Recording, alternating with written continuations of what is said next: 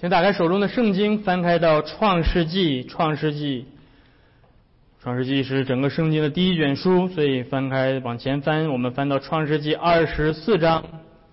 创世纪二十四章，今天我们继续沿着创世纪二十四章的故事来呃来一同的思想。上帝在呃地上，在亚伯拉罕的时代，当亚伯拉罕晚年的时候，继续延续他圣约，在这个地上不至。灭亡的这样的一个非常伟大的时刻，二十四章是整个创世纪最长的一章，啊，它记录了 整个上帝拯救的应许，这个圣约的团体从亚伯拉罕过渡到以撒的这样的一个重要的时刻。所以我们今天来到创世纪二十四章的第二十九节，我们啊上一周讲到亚伯拉罕在家中与他的仆人啊。计划为以撒寻妻，然后上一周讲到以呃这个仆人来到了拿鹤的城，然后在井边城外的井边找到了这位预定的新娘利百加，并且仆人所祷告的这些事情都在利百加身上应验了。那么接下来这个仆人要来到利百加的家中，这是第三个场景，在利百加的家中，这个仆人正式的提亲，并且最终这个呃婚事呃最终啊。达成了一致，然后利百加离开这个他的家，所以我们这是就我们今天要来看的。所以我们从第二十九节来啊来一同读，从二十八节开始读，我们一直读到六十一节。由我来读，我们一同来聆听上帝的话。女子跑回去，照着这些话告诉她母亲和她家里的人。利百加有一个哥哥，名叫拉班。他看见金环，又看见金镯在他妹子的手上，并且听见他妹子利百家的话，说那人对我如此如此说。拉班就跑出来往井旁去，到那人跟前，见他仍旧站在骆驼旁边的呃骆驼旁边的井旁那里，便对他说：“哦，你这蒙耶和华赐福的，请进来。为什么站在外边呢？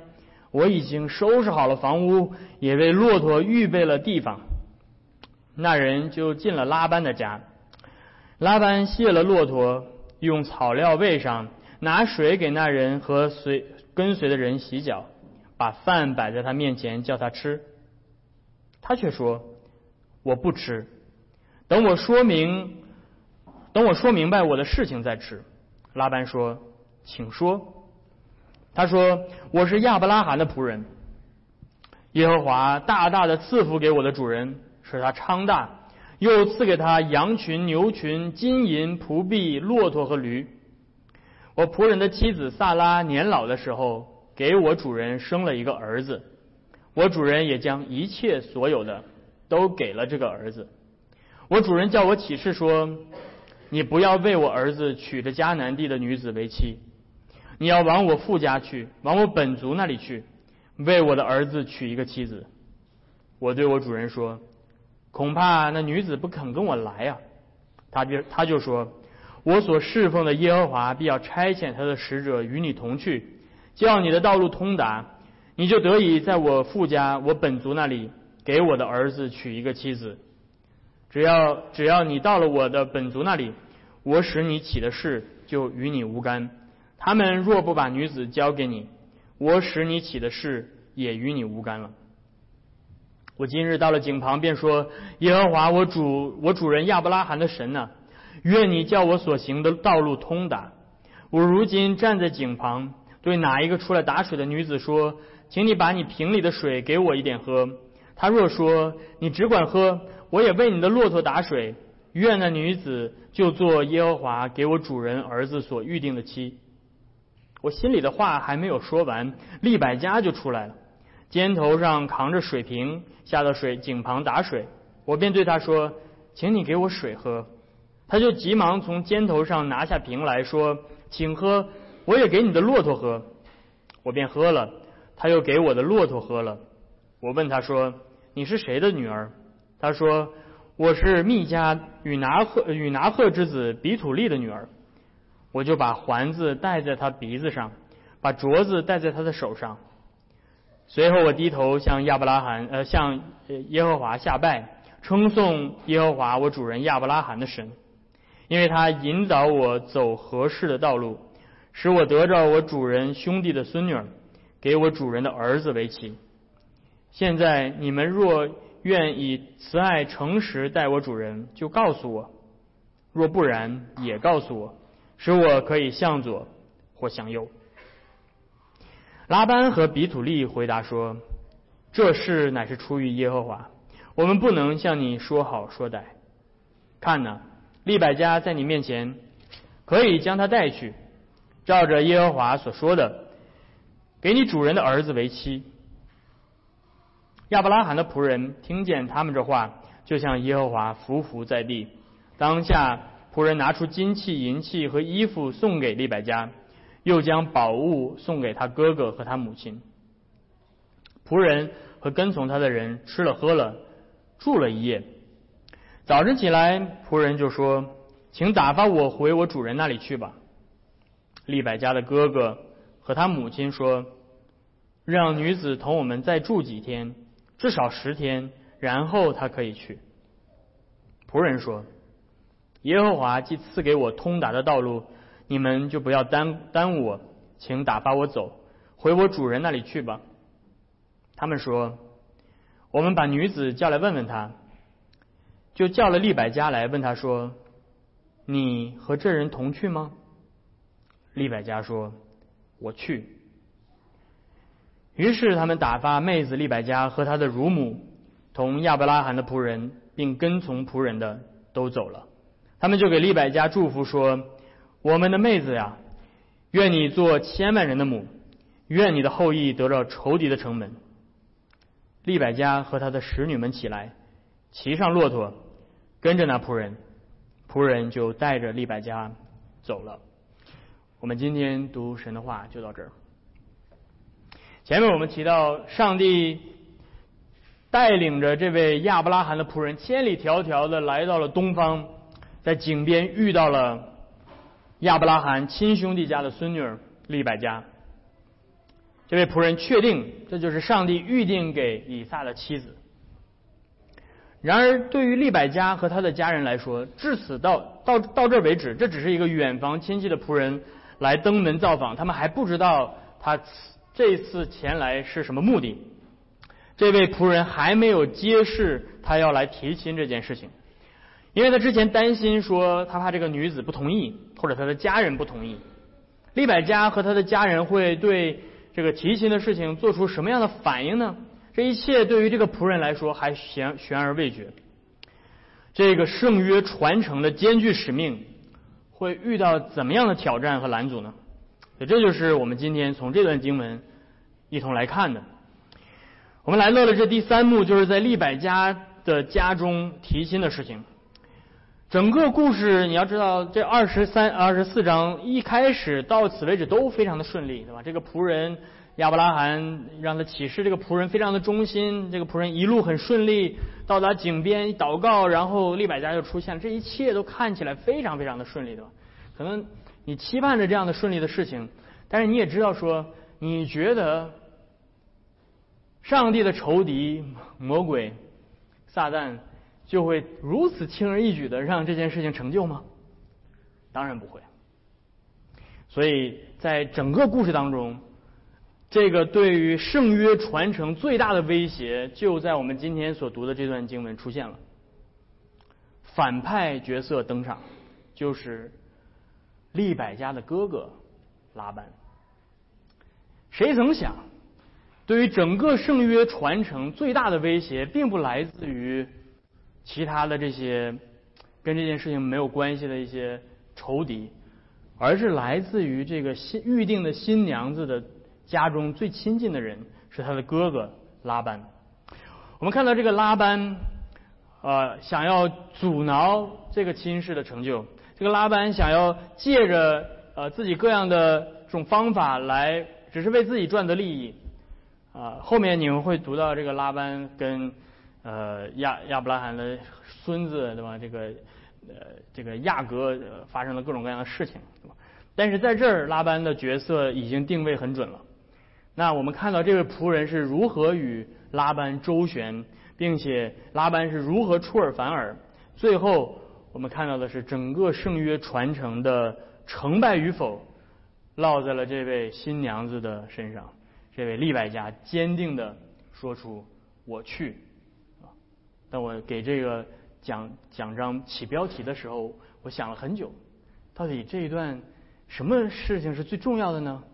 最后我发现是利百家说的那两个字：“我去。”但是我就想说，会不会大家误解，以为是骂人呢？但是希望你们没有误解这一点啊。所以利百加坚定地说出这两个字，确保了圣约传承的顺利。所以我们今天就要来看这个圣约传承之我去。首先我们要来看的是这个整个故事的反面角色登场，拉班登场。利百加在井边刚刚给这个人帮他骆驼打水，然后这个人上来就给了他七千美金啊，这个金镯子、金耳环。然后他就感到非常的无所适从，然后就赶紧跑回家去告诉了他的家人。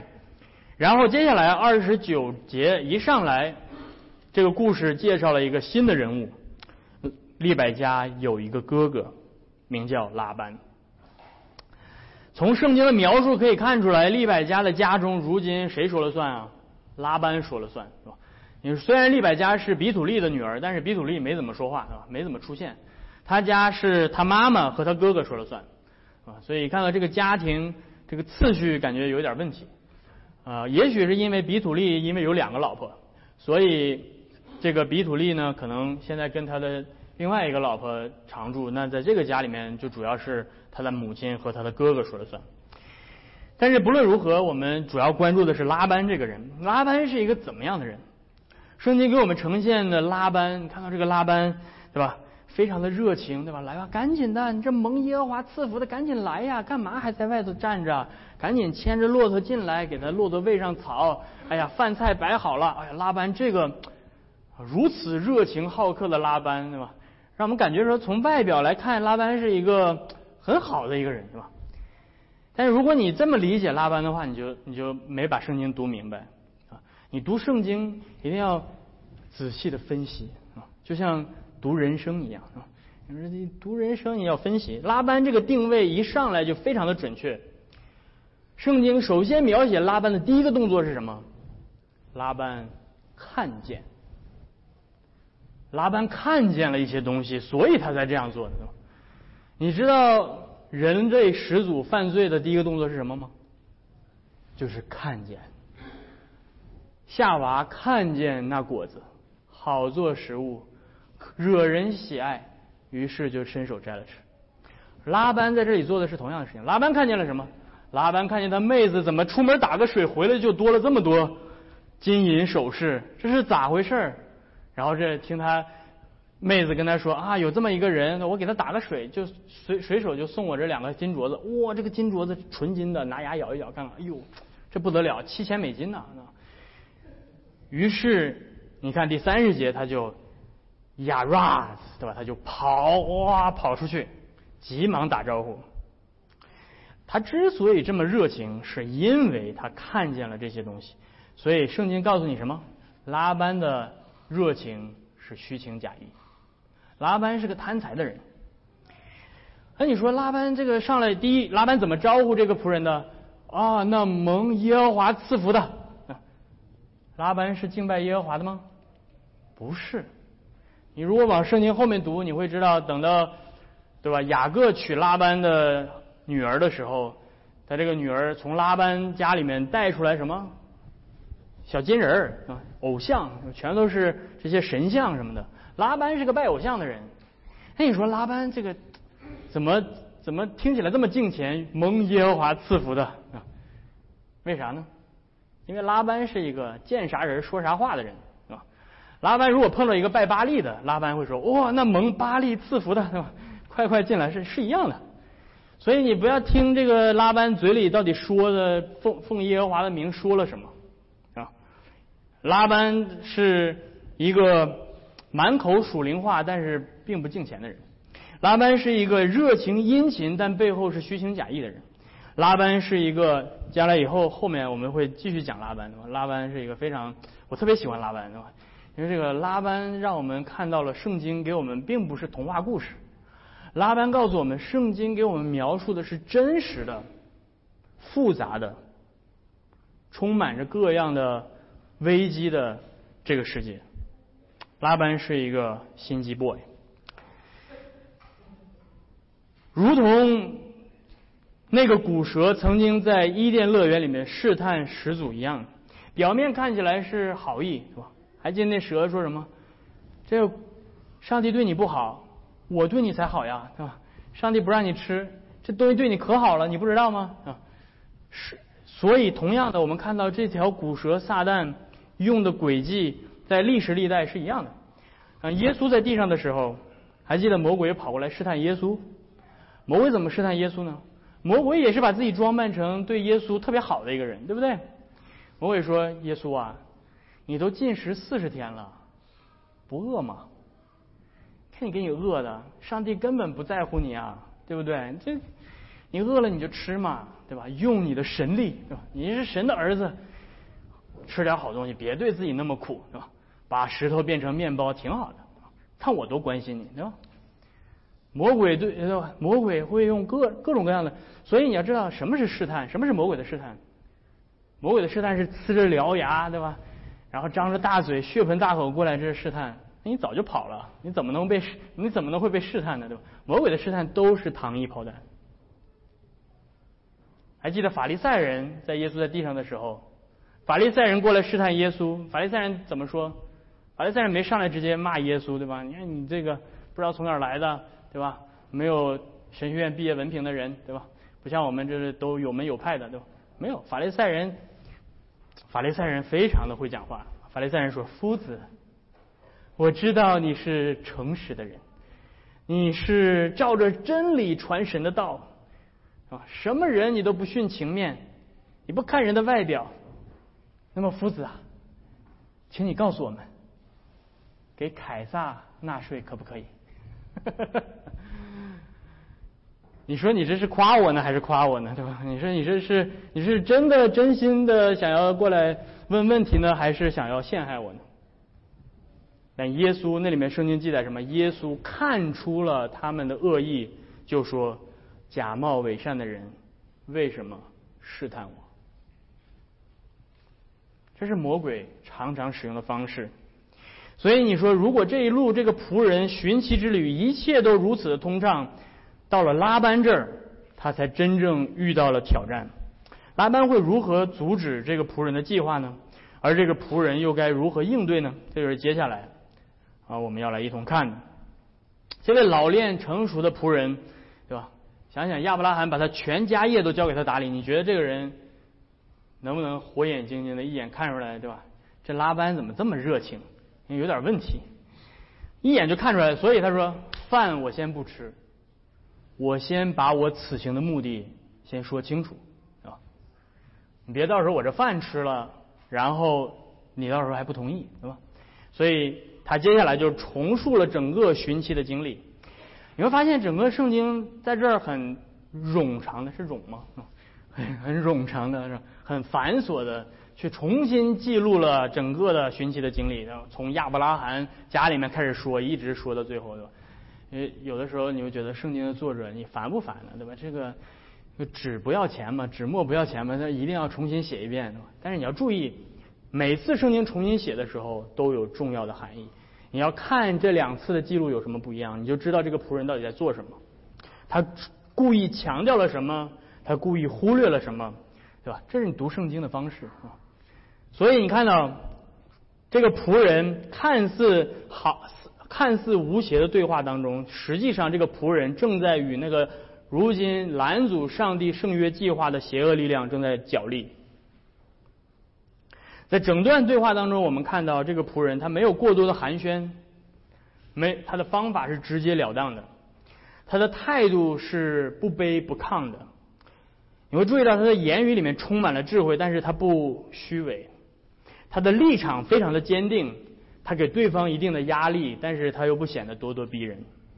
所以他上来首先他表明自己的身份，他说我是亚伯拉罕的仆人。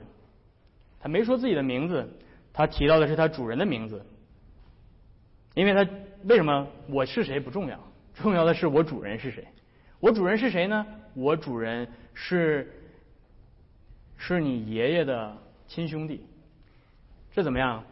你不用担心，我们不是什么坏人。你回去问你爷爷，你就知道了，对吧？所以从心理上消除了这一家人对他的陌生感。然后接下来他强调了上帝给他主人的祝福。这个祝福主要是什么方面的？主要是物质财富方面的。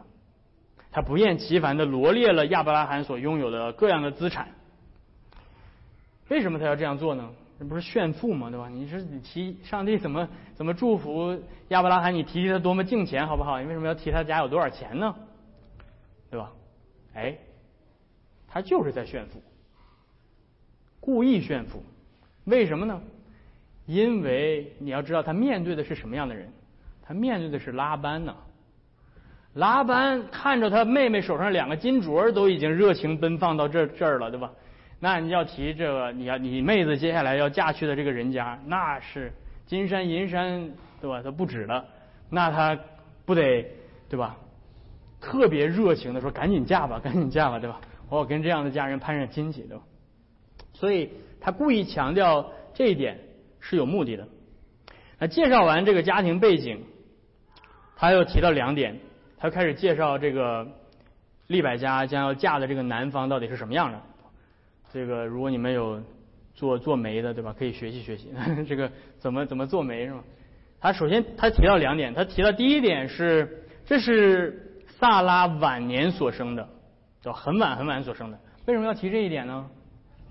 因为他这亚伯拉罕跟拿鹤是一辈儿的人。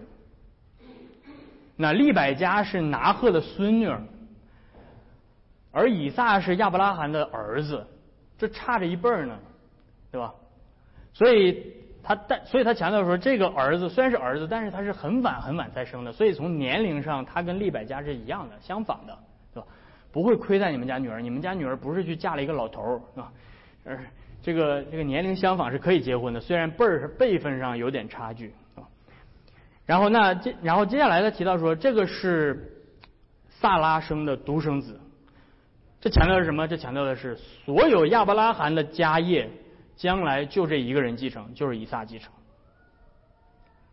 所以强调了这两点，对吧？亚伯拉罕虽然很有钱，那他可能会想说，那如果他有很多的子孙后代，那都平分了，他可能轮到我也剩不了什么。但他说不，所有的都是以撒，都是你们家以后你们家妹子将会掌管的。所以弟兄姐妹们，你看到在这里面，我们看到了什么？我们看到了是这个仆人在把这个新郎描绘给新娘。你知道这是这是谁的工作吗？这就是牧师的工作。牧师的工作就是向耶稣基督的新娘描绘他们的丈夫是什么样的。因为耶稣基督就是教会的丈夫，就是教会的新郎。而牧师每周来这儿干嘛呢？牧师每周就是来这儿给你们做媒呢。牧师把耶稣基督的荣美，把耶稣基督的丰富描绘给你们，让你们心驰神往，让你们向往将来那一天要与耶稣会面的那一日。这就是这就是牧师的工作。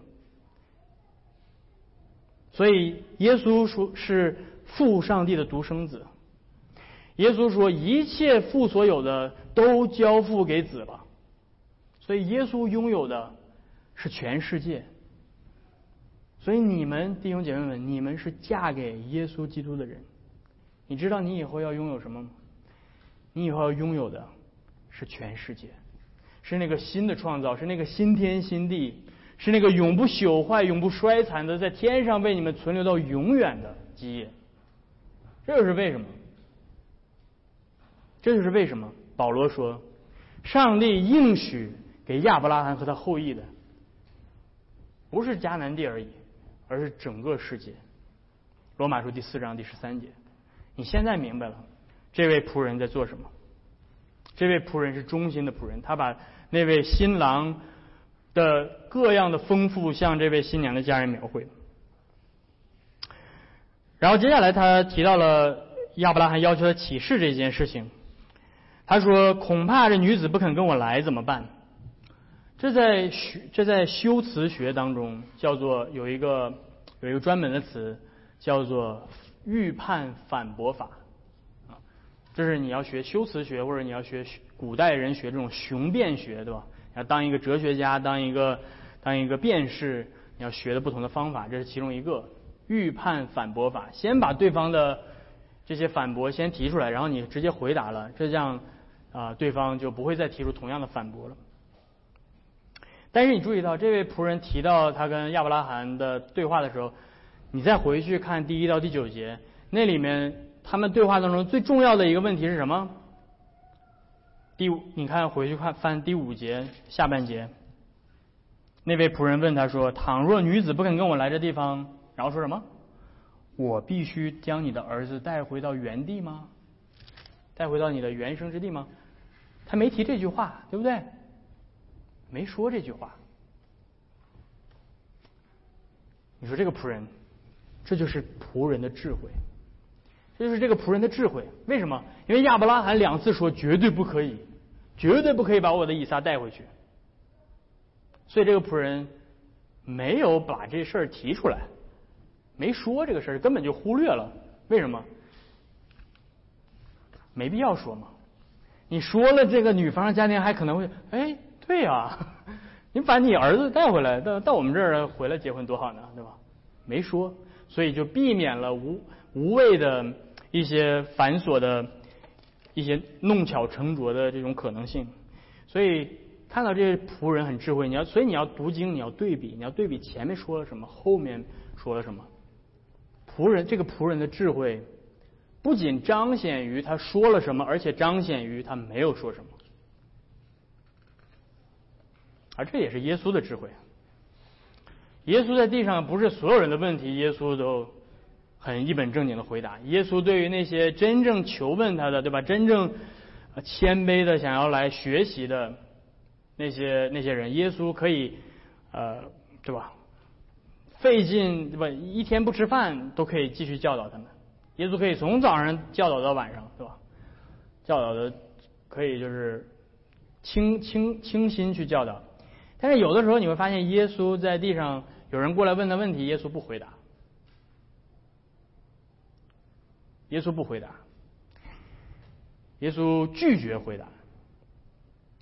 还记得在耶稣进到最后，他在这个临上十字架之前，他已经进到耶路撒冷了。然后这他在耶路撒冷教导这些众人，然后有祭司长、有这些文士过来，对吧？问耶稣说：“你凭什么权柄教导这些人呢？”那里面圣经记载说，耶稣回答他们了吗？耶稣没有回答。耶稣对他们说：“我不告诉你们。”耶稣会说：“我不告诉你，我不要回答这个问题。”因为什么？因为你们反正是抱着恶意来问我的，我干嘛费时间还要回答你这些问题？你根本就不是真心想要问问题，你只不过是想要想要试探我，想要从我的嘴里抓住一些把柄。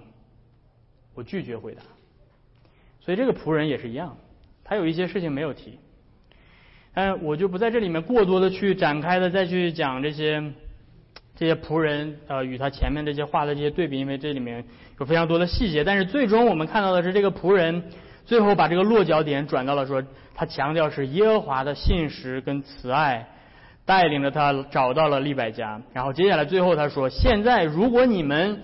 以慈爱诚实待我主人亚伯拉罕，就请你们告诉我，如果不然，你也告诉我，我好向左向右。这个最后的措辞是非常有分量的。如果连耶和华都以慈爱诚实待亚伯拉罕，你们不这样做的话，你们这是违背上帝的旨意。但是仆人最后一句话说：如果你们不打算把女儿嫁给嫁给他的孩子。也告诉我，直截了当的说，对吧？不用拐弯抹角，让我知道我可以向左或者向右。尽管最终他把这个决定权留给了利百家的家人，但是他没有急功近利的就说：“哎呀，非你们家利百家不可了，对吧？我把所有的彩礼都给你们，赶紧把利百家交给我吧。”没有，仆人说：“如果你们不愿意，我也不强求。告诉我，没准还有其他的上帝的旨意，对吧？”所以你看到他最后这句话，他在干嘛？他在捍卫他主人的尊严，是吧？不是我们家就你们家利百家，非你们家利百家不娶，呃，叫什么不娶啊，是吧？最终的决定权还是在我的手里。你们愿意来就来，你如果不愿意让利百家来，OK，我可以再去找其他的人。这也是耶稣教导他的门徒在地上传道的态度。他是他对他的仆人说：“你们去到各城各乡传道。”然后说什么？如果那个城，如果那个那个那个家人不接待你们，拒绝你们，干嘛？死皮赖脸的留在那儿啊！哎呀，求求你啊，听听听福音吧！没有，把脚上的尘土跺下去，离开到下一个城。上帝的福音是这么传的，耶稣基督的福音是有尊严的。耶稣基督的福音是需是他在邀请我们，但是他在邀请我们的同时，他告诉我们，他才掌有最终的决定权。他不是一个乞，耶稣不是一个乞丐，好像我们好像必须要爱他，我们如果不爱他，他就太可怜了。不，谁告诉你？耶稣是主人，我们是乞丐。当他愿意把他一切所有的赐给我们的时候，我们应当怀着谦卑的心、感恩的心来领受。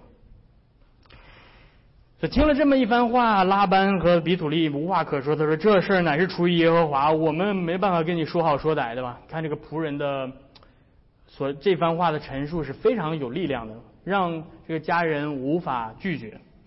所以他们成同意成婚。他说：“看呢，李百家在你面前，把他带去吧。”照着耶和华所说的，给你的主人的儿子为妻。听到这个话之后，仆人最终伏伏在耶和华的面前，然后才拿出了聘礼，对不对？聘礼是他们说同意这话，说说定了，落死了，把聘礼拿出来，金器、银器、衣服啊，又把各样的宝物给他的家人，这是真正的这个聘礼。然后他接下来吃喝住了一夜。如果我们觉得说这事情到此就如此的顺利，就大错特错了。第二天早上一起来，拉班和利百家的母亲就出尔反尔，他们要求留下来至少十天。而这个十天在不同的圣经的翻译当中，有一些有一些圣经学者认为说这个不是十天的意思，而是而是指啊，而是指年。或者是月，但是我觉得可能最好的翻译就是十天。那你说这有什么大不了的呢？对不对？多待十天，这个母亲嘛，对吧？她是个妈妈，舍不得自己女儿就这么走了，怎么这么不近人情呢？多留下来十天就留下来十天吧。但是如果说这是一件对于他母亲来讲，对他家人来讲，这是一件。可能说我们人情上可以可以理解的一件事情，但是如果你继续沿着整个圣经的记录，你再往后读，你会读到拉班在最后对雅各出尔反尔，你就知道说哦，事情没有那么简单了。这不是简单的离别亲情之痛，而是在这看似无害的要求之下，是那位恶者在尝试拦阻上帝的圣约传承的计划。昨天说好了，也收下了彩礼，睡了一觉就要变卦。所以你会注意到，弟兄姐妹们，往往在我们信仰上，在你其在你嫁给耶稣，在你真正宣告对耶稣的信仰的那个过程当中，给你带来最大阻碍的是什么？不是不是这个世界上的一些邪恶的事情，不是对吧？好像这个世界上不公平的那些事情，不，给往往给我们带来最大阻碍的，是与我们最亲近的人。往往给我们带来最大阻碍的，是那些以爱的名义向我们施加压力和拦阻的人。我不知道你们有没有经历过，但是我自己亲身经历，对我信仰最大阻碍的是我的家人，那些。嘲笑基督教信仰最严厉的，在我听来最刺耳的，让我感到最难堪的，不是外面的那些非信徒，是我的家人。哎呀，人信信一信就完了，对吧？信的那么认真，还当了牧师，哎呦！你听过这些尖酸刻薄的话语吗？你信上帝能给你带来什么好处？能得到什么？你看我们这一辈子都是靠自己努力奋斗，像你们这么懒惰，信个上帝就得到祝福了。这些所有的这些话，不是旁边的那个对吧？大学里面的无神论的教授给你讲的，是你的家人，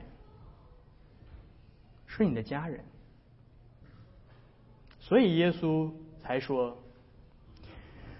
人到我这里来，若不爱我，胜过他们的父母、他们的儿女、他们的弟兄。”若不胜过他们自己的性命，他们不配做我的门徒。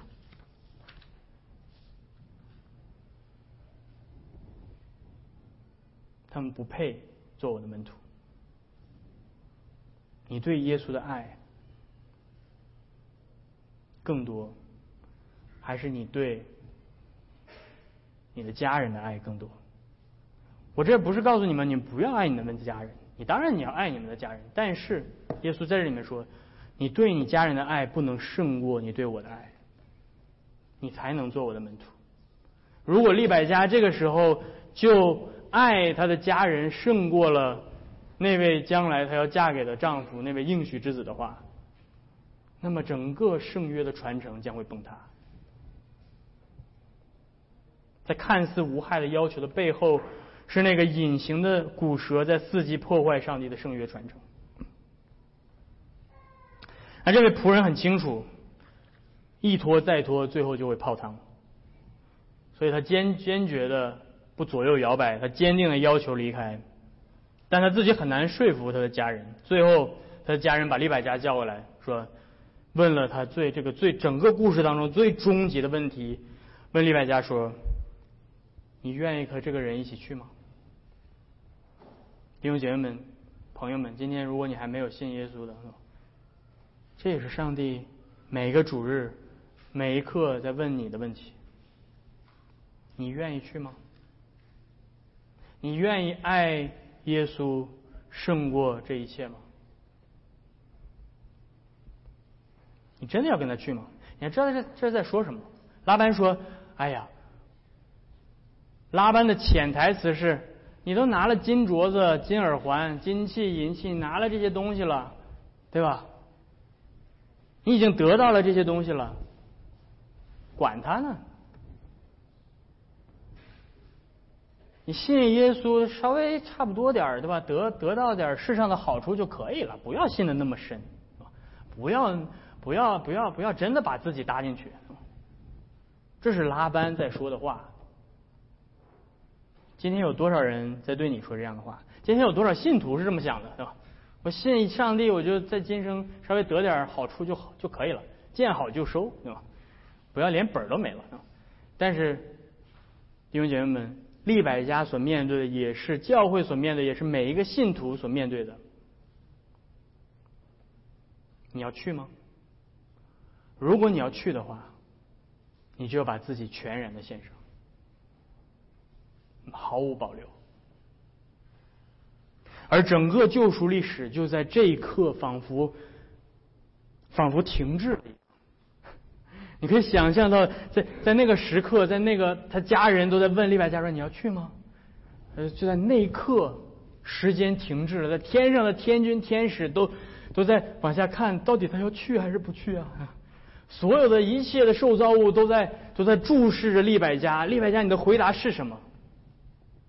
就看到利百加环视着他家人，环视着整个他的母亲、他的哥哥啊，然后利百加听到了这个新娘坚定有力的清脆的那一声“我去”，然后哇，整个宇宙都炸开锅了，当然你听不见，但是在那一刻，整个宇宙都炸开锅了，天上的天使在欢呼呀！他说他要去，是吧？然后是所有的地上的所有的这花草树木，所有的走兽都说哇，感谢主，对吧？这个新娘同意要嫁给新郎了，圣上帝的拯救的计划将会继续，女人后裔的族群会延续下去，这将会是将来产生那位救主的那位主母，她愿意。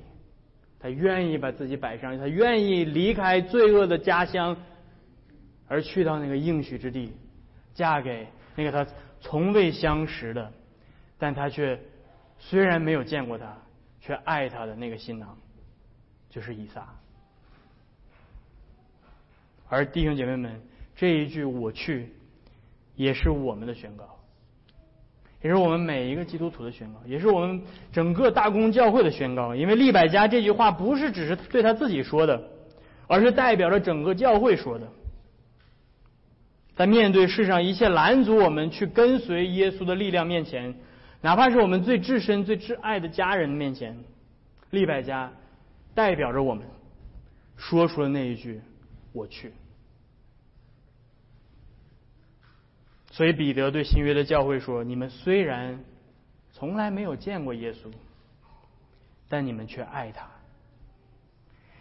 虽然今天看不见，但却因为信他，就有说不来的、充满荣光的大喜乐，并且得着你们信心的果效，就是灵魂的救恩。所以今天，上帝差遣他的仆人来到你们的生命当中。”来寻找你们，把你们找到了。今天他的仆人借着他的仆人，他对你说：“你愿意去吗？”你的回答是什么？你愿意吗？你愿意把你的身体和灵魂嫁给耶稣吗？愿今天上帝帮助我们，去抵挡在我们身边各样缠累我们的声音、缠累我们的罪，把我们的身体和灵魂。嫁给耶稣，如同利百加一样坚定的对我们的主说：“主啊，我去。”阿门。我们一同低头来祷告。天父，我们来到你的面前，我们感谢你在今天继续借着，嗯，这个利百加的故事来来教导我们。主要，我们的确在信仰的道路上有许多的挣扎，有许多缠累我们的罪，有许多看似是爱我们、看似是对我们好的那些声音，但实际上是。在拦阻我们的属灵的生命，因此主要我们祈求你来帮助我们脱去这一切缠累我们的罪，叫我们的心能够单单的仰望那位在应许之地等候我们的新郎，我们的救主耶稣基督。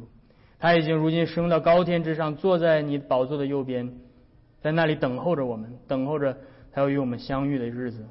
说求你叫我们的心也渴望他，叫我们能够渴望与他联合。